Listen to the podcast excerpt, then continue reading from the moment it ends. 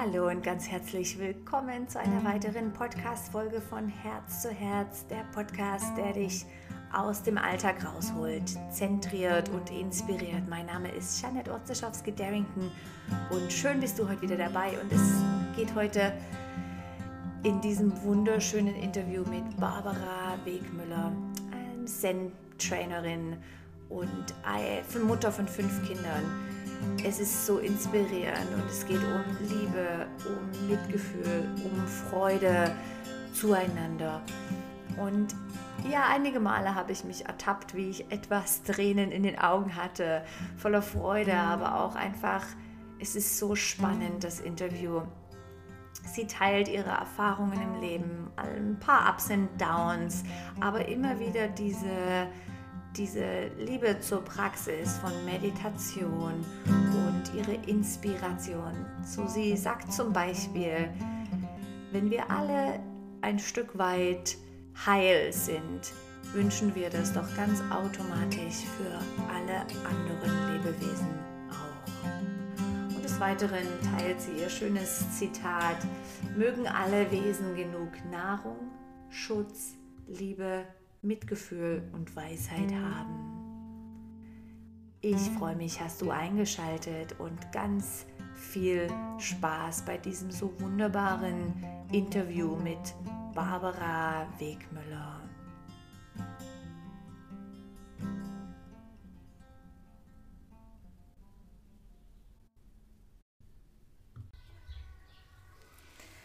So, hallo liebe Barbara. Hallo liebe Janet. Und ähm, vielen Dank schön, darf ich dich heute hier interviewen. Und wir sitzen in deinem wunderschönen Wintergarten hier. Es ist einfach immer ein Traumhaus und eine, eine Ehre, dich hier zu besuchen. Und ich habe mich echt gefreut, dich heute zu interviewen. Und ich weiß noch, wo ich mit dem Podcast angefangen habe und so die ersten Interviews plante, dann dachte ich immer, habe ich immer zu meinem Mann gesagt, hey Tom, die Barbara möchte ich interviewen. So, vielen Dank, darf ich dich heute hier interviewen. Und ich gebe doch gerade mal das Wort zu dir. Vielleicht kannst du einfach dich mal kurz vorstellen für alle, die jetzt gerade zuhören und so die Key Facts von dir preisgeben. Ja, sehr gerne.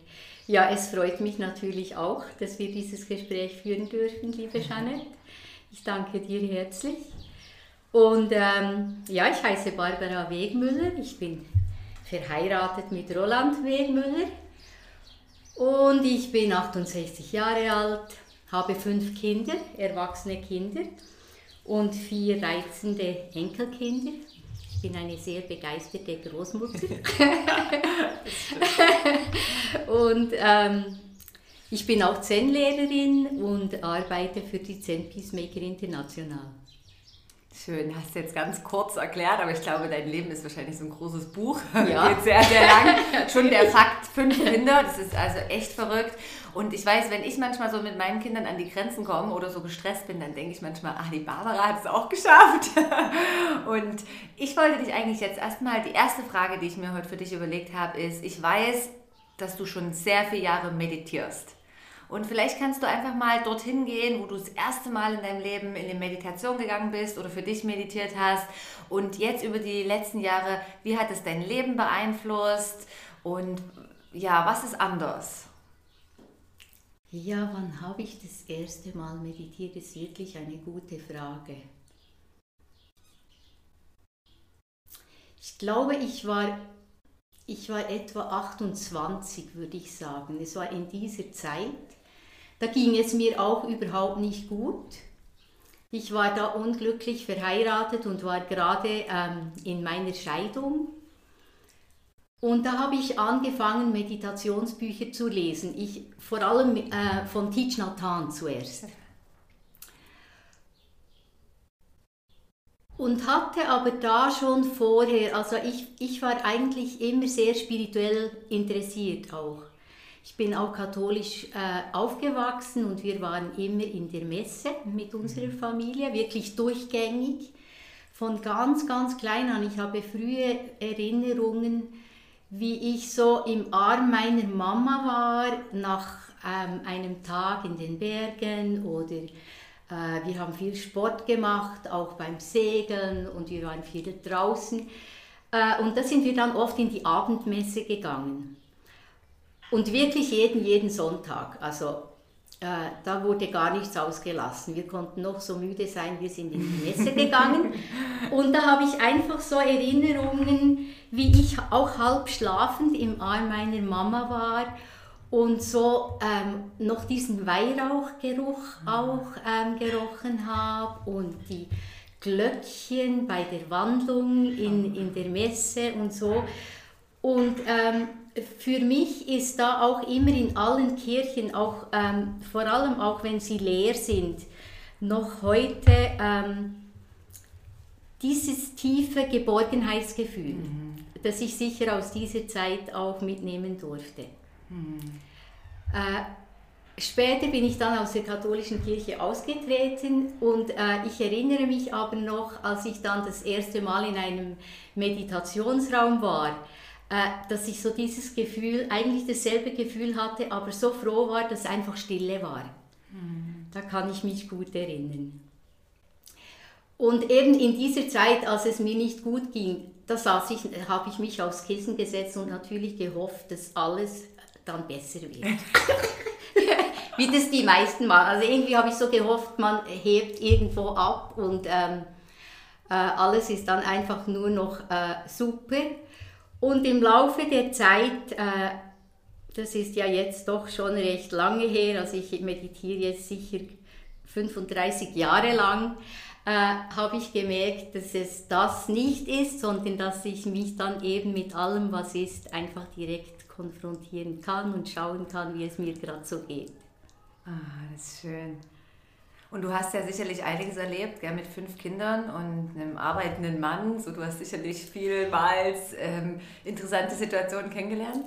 Ja, also ähm, eben, ich war dann auch äh, von 28 an, war ich dann viereinhalb Jahre allein mit zwei Kindern, habe gearbeitet ähm, und habe dieses Leben ähm, wirklich erlebt, was es heißt, arbeitende Mutter zu sein und ähm, auch die ähm, meine Träume von einer heilen Familie zu dieser Zeit ganz loszulassen und ähm, intensiv an mir zu arbeiten. Ich habe dann auch Psychotherapie mhm. gemacht und ähm, habe mich vertieft mit, der, äh, mit Meditation auseinandergesetzt und habe dann angefangen äh, mit meiner damaligen Tai Chi-Lehrerin, wo ich eine zwölfjährige äh, Zeit auch äh, Tai Chi mit ihr gemacht habe äh, sie hat eine Sufi-Meditation angefangen, äh, angeboten und da hat mein Mann und ich dann mein, mein äh, Ehemann, den ich nach viereinhalb Jahren dann äh, getroffen habe, meinen zweiten Mann, äh, haben wir regelmäßig in einer Gruppe Sufi-Meditation gemacht und Traumdeutung. Ah. Und das war ganz wunderbar. Das war ähm, die Annette Kaiser. Und äh, diese Sufi-Meditation war eigentlich eine yogische Übung und zwar ähm, eine ganz schöne, schlichte Übung, die sehr ähnlich ist wie Metta-Meditation. Mhm. Also da begibt man sich in sein Herz und ähm, fühlt einfach Liebe im Herzen mhm. und bringt dann alle Gedanken in diese Liebe rein. Äh, das haben wir äh, in der Gruppe einmal in der Woche gemacht und anschließend an 45 Minuten von dieser äh, yogischen Übung haben wir dann Träume äh, getauscht, ausgetauscht und gedeutet in der Gruppe. Und das war auch ganz, ganz interessant und ganz, ganz toll. Ah. Äh, das haben wir zehn Jahre so gemacht und, und eben Roland und ich zusammen und haben sofort dann auch angefangen, täglich zu meditieren. Das hieß, dass wir dann an den Betten unserer Kinder meistens am Abend meditiert haben. Ah. Die mochten das, die haben dann gesagt, ähm, kommt doch und setzt, setzt euch zu uns und dann sind sie eingeschlafen und wir konnten bei ihnen sitzen. Oh, das ist ein schönes Ritual, das habe ich gar nicht so überlegt, aber ja, natürlich. Das ist super. Weil morgens ging es eigentlich nicht. Ich habe zum Teil versucht, in dieser Zeit mit kleinen Kindern auch morgens zu meditieren, mhm. aber zum Teil waren die dann ganz früh wach und äh, das ging einfach nicht. Aber abends ähm, wurde es dann ruhig und wir haben einfach gemerkt, dass das für die Kinder ganz schön ist und für uns war es auch schön. Mhm. Ich erinnere mich so, ähm, dass dann so mit den, mit den Atemgeräuschen der Kinder, das so eine tiefe Verbindung auch gab für uns, mhm. wenn wir da so gesessen sind. Ah, und es gibt ja einfach nichts Schöneres, als schlafende Kinder auch wahrzunehmen und zu beobachten. Ja Ja. Oh, das ist echt was, was, was ich für mich auf jeden Fall mitnehmen werde. Weil oft liege ich dann daneben und warte, bis sie einschlafen und schlafe genau. entweder selber ein oder lese noch ein Buch. Aber eigentlich den Zeit zu nutzen, um zu meditieren, das ist also... Es ist super. Also ich, ich fand es sehr, sehr, sehr schön und sehr hilfreich und die Kinder haben gute Erinnerungen daran. Ah, interessant. Mhm. Mhm. Schön. Und du meditierst eben bis jeden Tag jetzt auch noch? Ja, das gehört natürlich dann schon einfach zum Leben. Richtig. Also ähm, das war dann in der Zeit von 89 bis 99 mhm. und im Jahr 99 äh, sind wir dann mit dieser Sufi-Lehrerin und ihrem Mann nach Auschwitz gegangen an ein erstes Retreat mit den Zen Peacemakern, mhm. weil dieser Freund der Mann unserer Sufi-Lehrerin, ähm, der ist ein Filmemacher und der hat über den Bernie Glassmann, der eben diese mhm. Retreats macht, einen Film gemacht. Mhm. Und äh, ich wäre sonst natürlich nie auf die Idee gekommen, irgendwie nach Auschwitz in ein, ein Retreat zu gehen. Das war für mich ähm, eigentlich gar nicht vorstellbar, ob schon mir natürlich der Holocaust äh, sehr nahe war, auch von der Geschichte her. Mhm. Äh, dieses Erlebnis in, in Auschwitz hat mich dann äh, total geprägt und hat eigentlich für mich, für mich gar nicht mehr aufgehört. Mhm.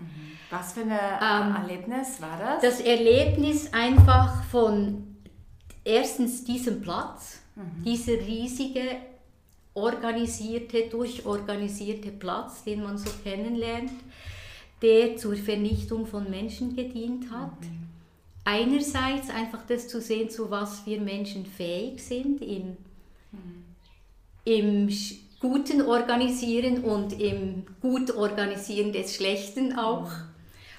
Und gleichzeitig ähm, mit einer internationalen, interreligiösen, sehr großen Gruppe da zu sein, eine Woche lang da zu meditieren, auszutauschen, auszutauschen über unseren Wunsch, ähm, eine friedlichere Welt zu gestalten mhm. miteinander und aber auch ähm, in der Meditation tief zu gehen zu unserer Täterseite auch. Mhm. Und ähm, ich gehe dieses Jahr sehr wahrscheinlich zum 20. Mal dahin, mhm. bin mittlerweile auch da eben im Spiritholder-Team. Äh, und in diesen Jahren habe ich das immer wieder erlebt, dass an diesem Platz, wo nur etwas hätte sein dürfen, nur eine Rasse, nur ganz bestimmte Menschen, wenn man dahin geht mit möglichst viel Verschiedenheit, was wir eben machen, was das mhm. Konzept ist von mhm. diesem Retreat, dass wir dahin gehen auch mit Menschen aus, die aus anderen Genoziden kommen, zum Beispiel eben mit äh, Nativen aus Amerika mhm. oder mit Menschen aus den Genoziden in Ruanda, in ja. Bosnien. Ähm, wenn wir dann da gemeinsam austauschen, äh, wird es so klar, dass Leiden immer dasselbe ist und dass es eben auch das Leiden der äh, Tätergenerationen gibt, mhm. die da heraus ähm, ja auch nicht unbeschadet herauskommen und dass dadurch ähm, durch das in die Tiefe gehen eben es auch verfeinert unser eigenes Tätersein. Mhm. Und das finde ich äh, das Interessante daran auch.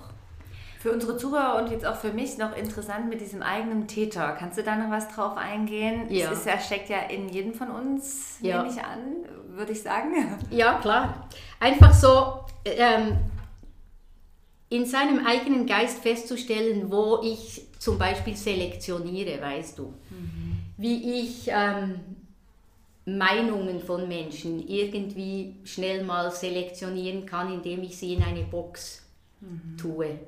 Oder ähm, wie ich bewusst im Garten sehe, dass wenn ich jetzt meine ähm, Blattläuse an den Rosen umbringe, dass das ja auch eine Entscheidung ist, eine Selektion für ich möchte meine Rosen haben und nicht die mhm. kleinen grünen Käfer. Mhm.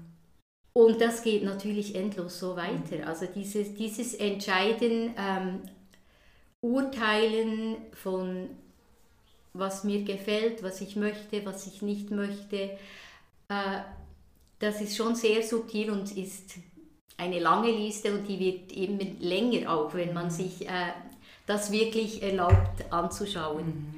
Und gleichzeitig ist es auch so, ähm, dass es natürlich äh, unseren Mut auch wachruft, äh, wenn wir sehen, dass wieder Rechtsextremismus und mhm. ähm, schwierige Geschichten passieren in der Welt, dass wir dann auch dahin stehen, weil äh, gerade auf einem Platz in, wie Auschwitz, wenn wir alle diese Geschichten hören, äh, ist, einfach, ist es so, dass der Mut wächst auch mhm. und dass, dass man aber auch äh, sich bewusst wird, wie mutig zu dieser Zeit auch viele Leute waren. Mhm.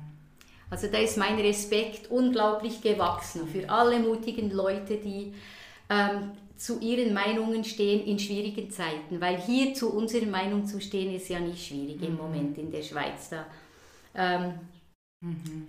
ist es relativ einfach. Aber so ähm, eben sich damit auseinanderzusetzen, auch was es hieß, damals ähm, deutsch zu sein und ähm, nicht zur SS zu gehen, was es für eine Familie bedeutet hat äh, oder sich sogar eben dagegen zu stellen, ähm, das wird einem schon erst wirklich klar, wenn man sich äh, tief in die Geschichte begibt. Und ich finde das ganz wichtig, um, um Mitgefühl äh, für die Geschichte, für alle Menschen in der Geschichte, in der Vergangenheit, aber auch für, für heute und für uns selbst auch zu, mhm. ähm, zu entwickeln und zu sehen, ja, es ist nicht so einfach, wie es scheint. Mhm. Und ähm, es ist aber so nötig, wach zu sein, auch in unserer Zeit jetzt gerade. Und deshalb finde ich die Auseinandersetzung schon ganz, ganz wichtig. Und was ich auch sehe in den Retreats in Auschwitz ist zum Beispiel eben auch, dass die die einen Tät, äh, die einen Opfer, äh, dass das für die zum Teil sehr gut ist, wenn eben Leute auch aus anderen Genoziden dabei sind, weil, weil es ist dann nicht mehr so einzigartig. Mhm. Also es wird dann sehr viel mehr zur Geschichte von uns Menschen und was, wie, wie wir Menschen miteinander umgehen. Mhm. Und das finde ich ähm, ein wichtiger Punkt. Und daraus kommt dann vor allem einfach auch die Wertschätzung für das Leben an und für sich, für mhm. jegliches Leben.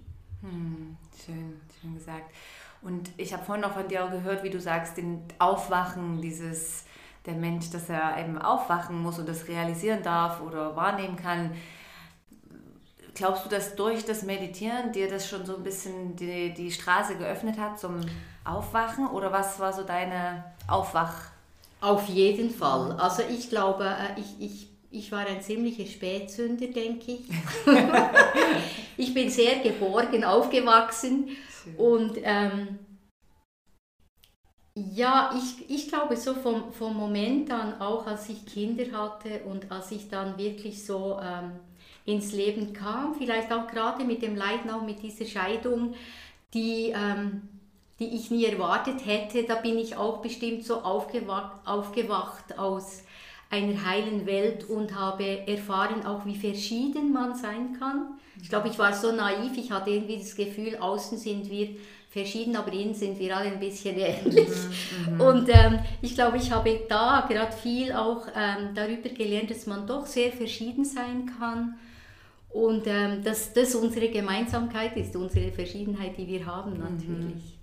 Ah, das ist richtig schön gesagt. Aber eben das Schöne ähm, war dann, dass ich da eben meinen Zen-Lehrer kennengelernt mhm. habe, Bernie Glassmann. Und was mich an ihm so unglaublich fasziniert hat, ähm, ist, dass er ein tief äh, praktizierender, spiritueller äh, Zen-Meister ist und dass er aber, das für ihn ganz wichtig war, eben die Erfahrung aus, dem, aus der Meditation, aus dem Zen ins Leben zu nehmen und etwas zu tun. Mhm. Und nach diesen zehn Jahren äh, sehr introvertierter Sufi-Schulung mit Traumdeutung war das auch mein Wunsch, etwas mehr ähm, zu tun. Zu tun, ja. Ah, und jetzt äh, fängt es auch noch spannender an.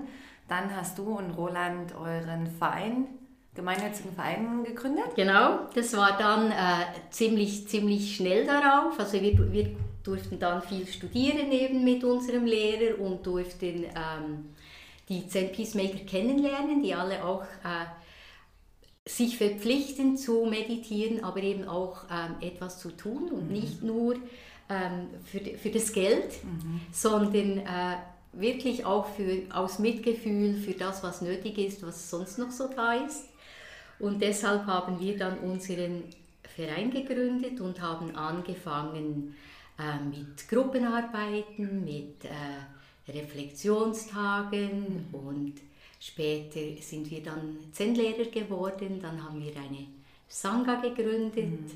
und heute meditieren wir mit Menschen und ähm, sind eben verbunden mit all diesen Zen-Peacemakern rund um die Welt, die alle schöne Sachen machen und mhm. das ist natürlich sehr, sehr erfreulich. Das finde ich, ähm, für mich ist es ein unglaubliches Geschenk, gerade weil ich ähm, sehr gerne auch ähm, in die Schattenseiten schaue in der Welt, brauche ich auch immer die Ermutigung von Menschen, die schöne Sachen mhm. machen, um das ähm, wertzuschätzen, was es alles Gutes gibt in der Welt. Das ist dann so, ähm, das ist die Balance darin, die ich dringend brauche.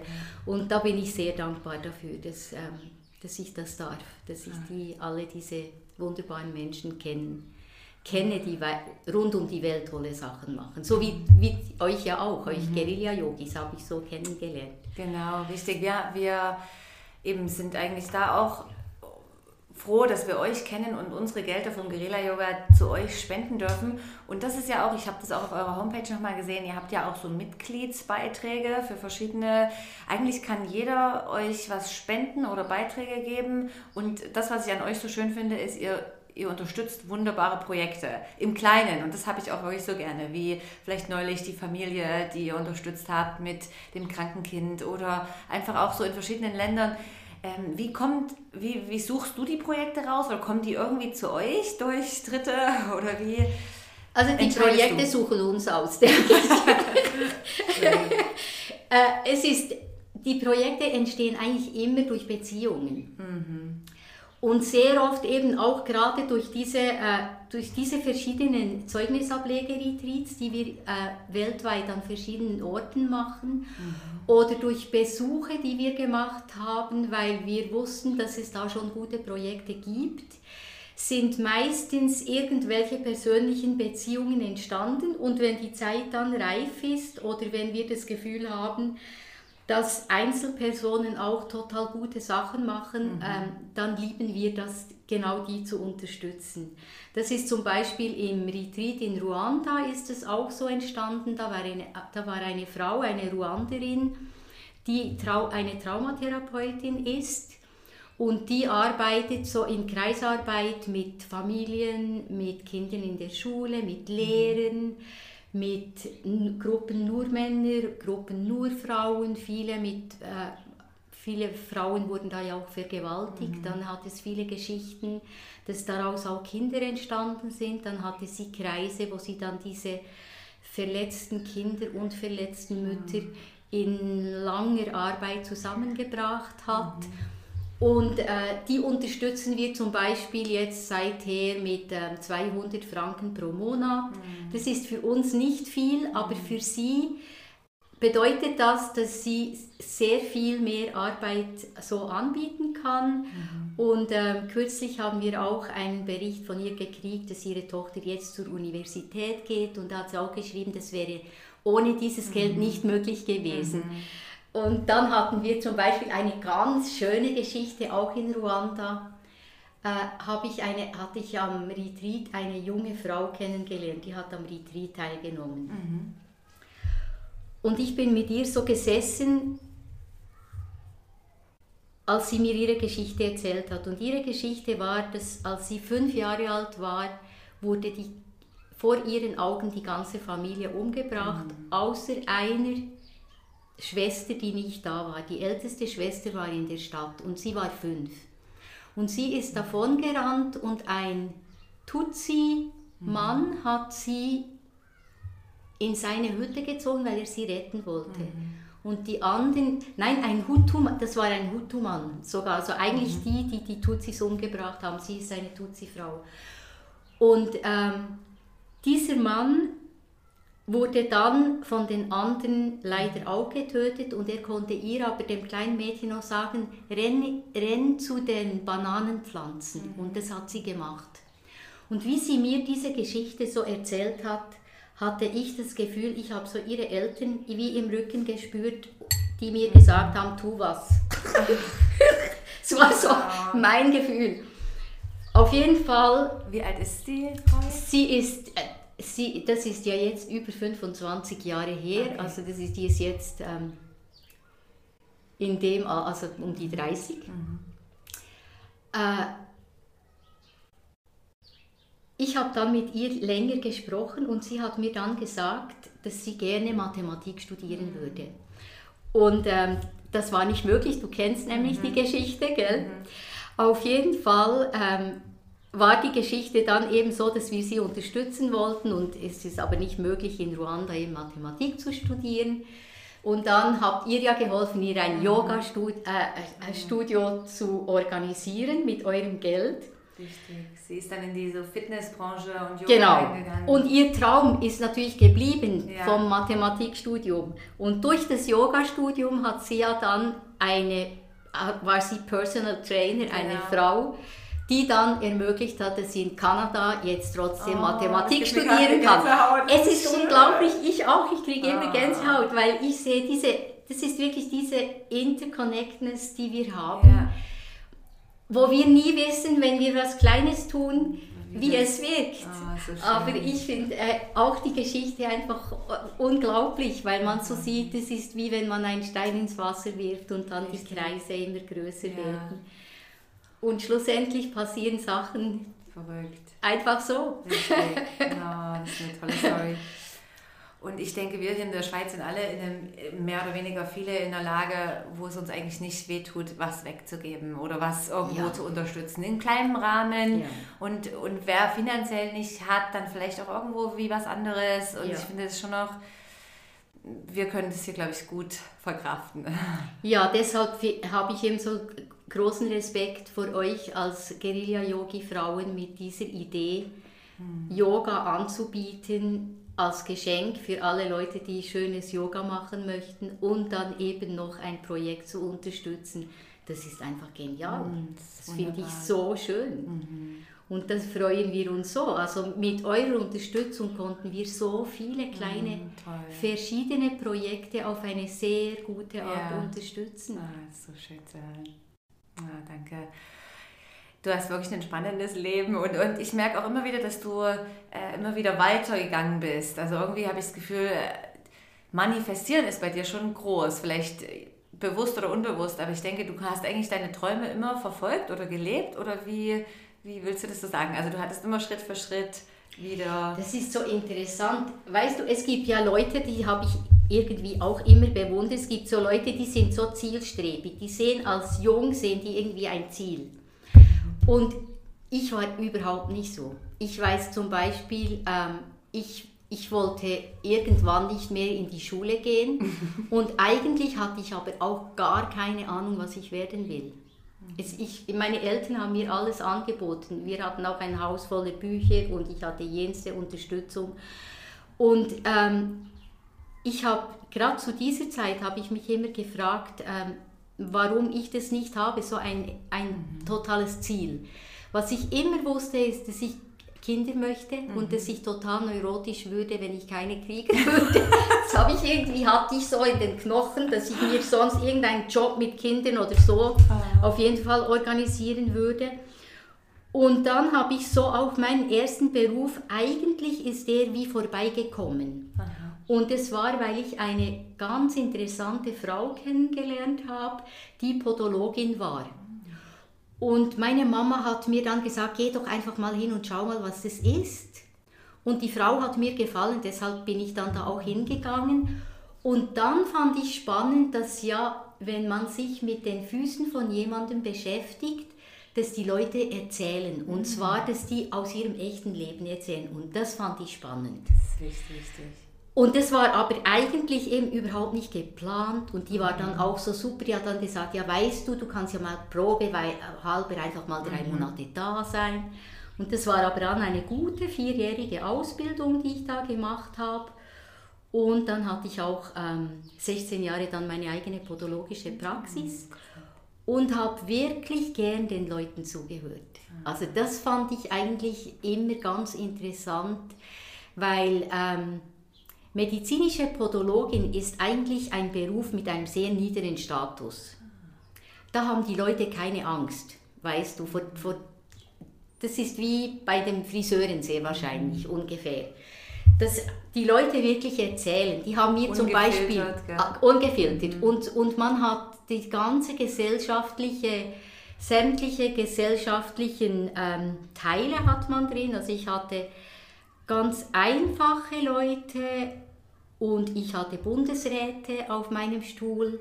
Und es war so interessant, einfach den Menschen zuzuhören. Das hat mir ganz viel über die Menschen gelehrt, denke ich ich, ich habe das geliebt eigentlich. Alle die, diesen verschiedenen Menschen zuzuhören, in jeglichem Alter natürlich auch. Ich hatte Kinder auch, ähm, die Einlagen gekriegt haben oder die nach Operation Massagen gekriegt haben. Und dann wirklich das ganze Spektrum bis ganz alte Leute, gesunde Leute, kranke Leute, Männer, Frauen. Und die haben einfach erzählt. Kaum, hat, kaum berührt man jemanden am Körper, ähm, fangen die an zu erzählen. Und ich denke, das war eine große Schulung für mich mhm. auch. Das fand ich ganz, ganz schön. Aber eben, ich habe das nicht gewählt. Aha. Es ist vorbeigekommen. So wie dann eigentlich alles andere. Auch meine spirituellen Lehrer. Ich habe so wunderbare spirituelle Lehrer, mhm. die ich mir nicht ausgesucht habe. Die, die waren alle so nett und haben mich eingeladen. Ah, das wird so schön. Ich denke, wenn gewissermaßen, wenn die, die Türen offen sind, dann kommt das Richtige. So ist also bei mir genauso. In, ich glaube, in meinem Leben war es auf jeden mhm. Fall so. Ah, Aber ich habe trotzdem immer auch die bewundert, die eben so zielstrebig irgendetwas angepeilt haben, was sie schon immer wussten, schon mit fünf. Aber ich war einfach nicht so. Ah. Und ich glaube, es ist noch heute eben, wenn du mich fragst, ähm, es ist heute auch so, dass alles einfach, auch die Projekte kommen so. Schön. Ja. Ah, das ist doch perfekt. Also es ist ja auch in gewisser Weise, finde ich, vielleicht ein Manifestieren, aber eher so ein, du bist offen für was auch kommt und, und schaust dann, wie es sich anfühlt. Hast du weißt du manchmal, ah, das ist jetzt das Richtige? Gehst du auf ein Bauchgefühl oder kriegst du ähm, wie in die Message, wie du sagst, dass die Eltern standen hinter dir von dem Mädchen? Also wie, wie hast du eine, eine Intuition? Also die hat ja, glaube ich, jeder, aber wie spürst du das, dass du richtig bist? Ja, ich denke schon, dass ich sehr viel intuitiv vorgehe. Aber ich glaube auch, äh, das kultivieren wir ja in der Meditation, kriegen mhm. wir einfach... Ähm, immer mehr auch Vertrauen zu unserer Intuition. Ja. Und wenn jetzt die Leute so zuhören und dich irgendwie kennenlernen wollen, weil ich würde das echt empfehlen. Die Barbara hat auch immer ein offenes Haus für ja. Kaffee und Kuchen und es ist, man fühlt sich hier so, schön, so wohl bei dir. Ich kann das gar nicht anders sagen. Ähm, wie können Leute dich dir entweder deine Projekte, eure Projekte besichtigen oder sehen oder mit dir arbeiten oder mit euch meditieren? Wie, wie, finden, wie finden dich die Leute?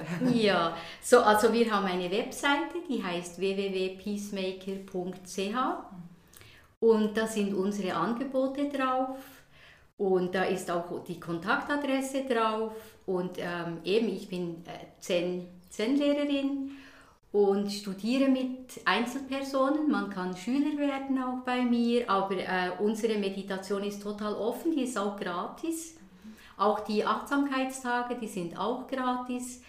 Ähm, ich biete auch Retreats an, also das steht alles auf, auf unserer Webseite und die Projekte natürlich auch. Das heißt zwar, die Projekte müssen wir jetzt dann gerade wieder neu auch ähm, wieder aufgleisen, weil es gibt gerade im Moment ein paar neue Projekte auch. Mit diesem Corona gibt es ja auch mhm. ähm, viel, viel Leiden neu, gerade im, im Moment. Ähm, unterstützen wir auch ein Projekt in Indien, weil wir waren mit unserem Lehrer im 2011 in Indien und da waren wir in Tamil Nadu bei den Dalits, das sind die Unberührbaren, die werden die Unberührbaren genannt.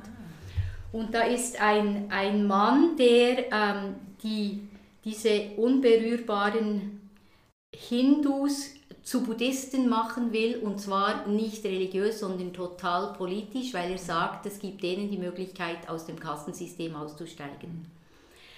und es ist eine ganze Bewegung, die, ähm, die ich total gut finde, einfach weil sie ganz klar etwas Subversives an sich hat, äh, in, auf eine gesunde Art von mir mhm. aus gesehen. Und der hat eben so Projekte, wo er mit, mit diesen Dalits schon lange arbeitet, indem er, äh, sie, die haben eine große Bibliothek, sie äh, unterstützen Familien, sie versuchen die Menschen zu bilden und vor allem in ihrem schlechten Selbstvertrauen auch zu unterstützen, weil äh, man, diese Dalits, sie können nicht aus der Kaste aussteigen. Da, wenn man da mal drin ist, bleibt man ein, in, dieser, in dieser Kaste und davon gibt es etwa noch zehn Unterkasten bei den Dalits, also es ist unglaublich. Und eigentlich ist es ja längstens verboten in Indien, aber äh, Faktum ist, dass es eben äh, überall noch stattfindet und auf eine ganz schlimme Art. Also die sind rechtlos. Da gibt es endlos Vergewaltigungen auch und, und, und Morde, die die Polizei überhaupt nicht interessieren und so. Also wirklich, wir haben da furchtbare Geschichten gehört. Und zu dieser Zeit haben wir aber, ähm, konnten wir kein Projekt aufbauen, weil es, es war irgendwie zu viel für uns. Also wir haben einfach gemerkt auch, dass wir die Sprache sehr viel besser kennenlernen müssten, um dann schon nur durch diese Vielschichtigkeit mhm. etwas besser reinzuschauen. Aber jetzt ähm, haben, habe ich eben einen Hilferuf gekriegt von diesem einen Mann, zu dem wir einen guten Kontakt hatten, weil der gesagt hat, dass im Moment äh, diese Leute eben alle aus den Taglöhnerarbeiten entlassen werden mhm. und dass die einfach am Hungertuch nagen jetzt schon, weil die mhm. sonst ähm, täglich ein bisschen Geld verdienen, das ihnen ermöglicht, für die Familien Reis und Linsen zu kaufen. Und im Moment findet das nicht, nicht statt und deshalb... Ähm, Durch die Corona-Krise. Genau, mhm. sammeln wir jetzt Geld. Wir haben in kurzer Zeit schon über 3000 Franken, oh. konnten wir runterschicken. Das gibt viel Reis und viel Linsen, mhm. aber eben sind auch sehr viele Leute natürlich. Okay. Und da könnte man zum Beispiel eben einfach ähm, an uns spenden und schreiben Projekt Indien. Okay. Ähm, Im Moment, da, äh, das ist sicher das, was wir im Moment einen großen Fokus drauf haben. Aber meine Lehrerin äh, in, in Amerika, die, die Yves Marco, auch die, die macht dasselbe, die sammelt im Moment Geld für alle die Papierlosen in ihrer Umgebung in Massachusetts das sind auch alles so Leute, die äh, nicht legal mhm. da wohnen und die nicht mehr putzen können und in den Bars nicht mehr arbeiten und die sammelt jetzt auch Lebensmittelgutscheine und so einfach, dass die ah. Leute sich ähm, Essen kaufen können. Also eben, ich denke, es wird nie ausgehen. Ja.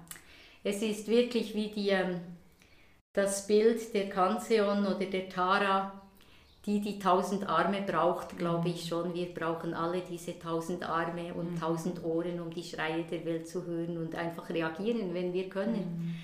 Mhm. Im Großen und im Kleinen. Ja, genau, genau. Und jeder, jeder Tropfen äh, ist wichtig. Ja. Die vielen Tropfen haben am Schluss einen Effekt ja. und, und helfen etwas. Oh, wir hoffen, dass wir vom Guerilla-Yoga jetzt auch bald loslegen dürfen und dann wieder unseren Beitrag dazu beitragen. Ja, was meinst du? Was meinst du, wann?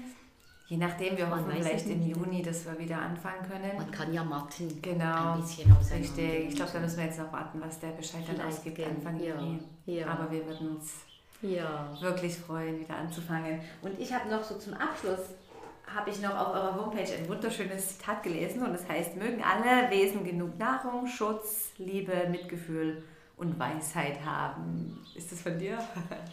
Äh, nein, das ist, äh, also ich habe das gekriegt vom Zen Center Los Angeles in englischer Sprache und das hängt bei uns im Sendo und ich habe es dann einfach nur übersetzt. Mhm. Aber äh, das ist natürlich eigentlich auch die Basis von jeglicher Religion und jeglicher spirituellen mhm. Schulung und einfach unser Wunsch als Mensch, denke ich. Mhm. Wenn wir einigermaßen heil sind, wünschen wir das doch für alle. Hm. Und Barbara, jetzt noch als letztes würde ich gerne, wenn du jetzt so eine Minute zur ganzen Welt sprechen dürftest, was wäre so deine Kernmessage, wo du denkst, das möchte ich, dass das einfach meine Welt hört? Ja, das wäre sicher, ähm, lernen wir tolerant zu sein für die Verschiedenheit von uns allen weltweit und lernen wir zu sehen, dass wir alle eins sind auf diesem wunderschönen Planeten und auch Sorge zu haben zu unserer Mutter Erde und äh, in Mitgefühl und Freude miteinander zu sein. Das tut mich ganz weh, das ist so schön. Hey, vielen, vielen Dank, Barbara, für deine Zeit. Ja, ich danke dir, Jeanette. Ich danke dir ganz herzlich.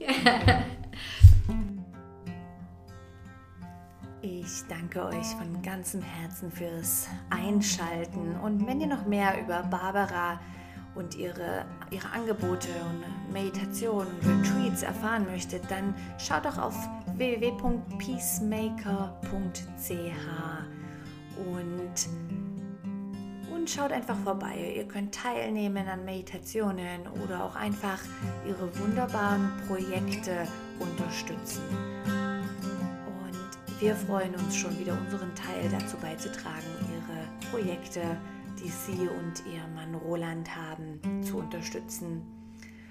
Wir danken euch von ganzem Herzen, seid ihr dabei gewesen und habt eingeschaltet und freuen uns, wenn ihr diese Episode teilt oder einfach jemanden, der gerade so eine Ladung Inspiration gebrauchen könnte, dies weitergebt und teilt. Vielen, vielen Dank und ich freue mich schon auf eine nächste Folge mit euch. Bis dahin, alles, alles Gute. Bis bald, eure Jeanette Orzeschowski-Darrington.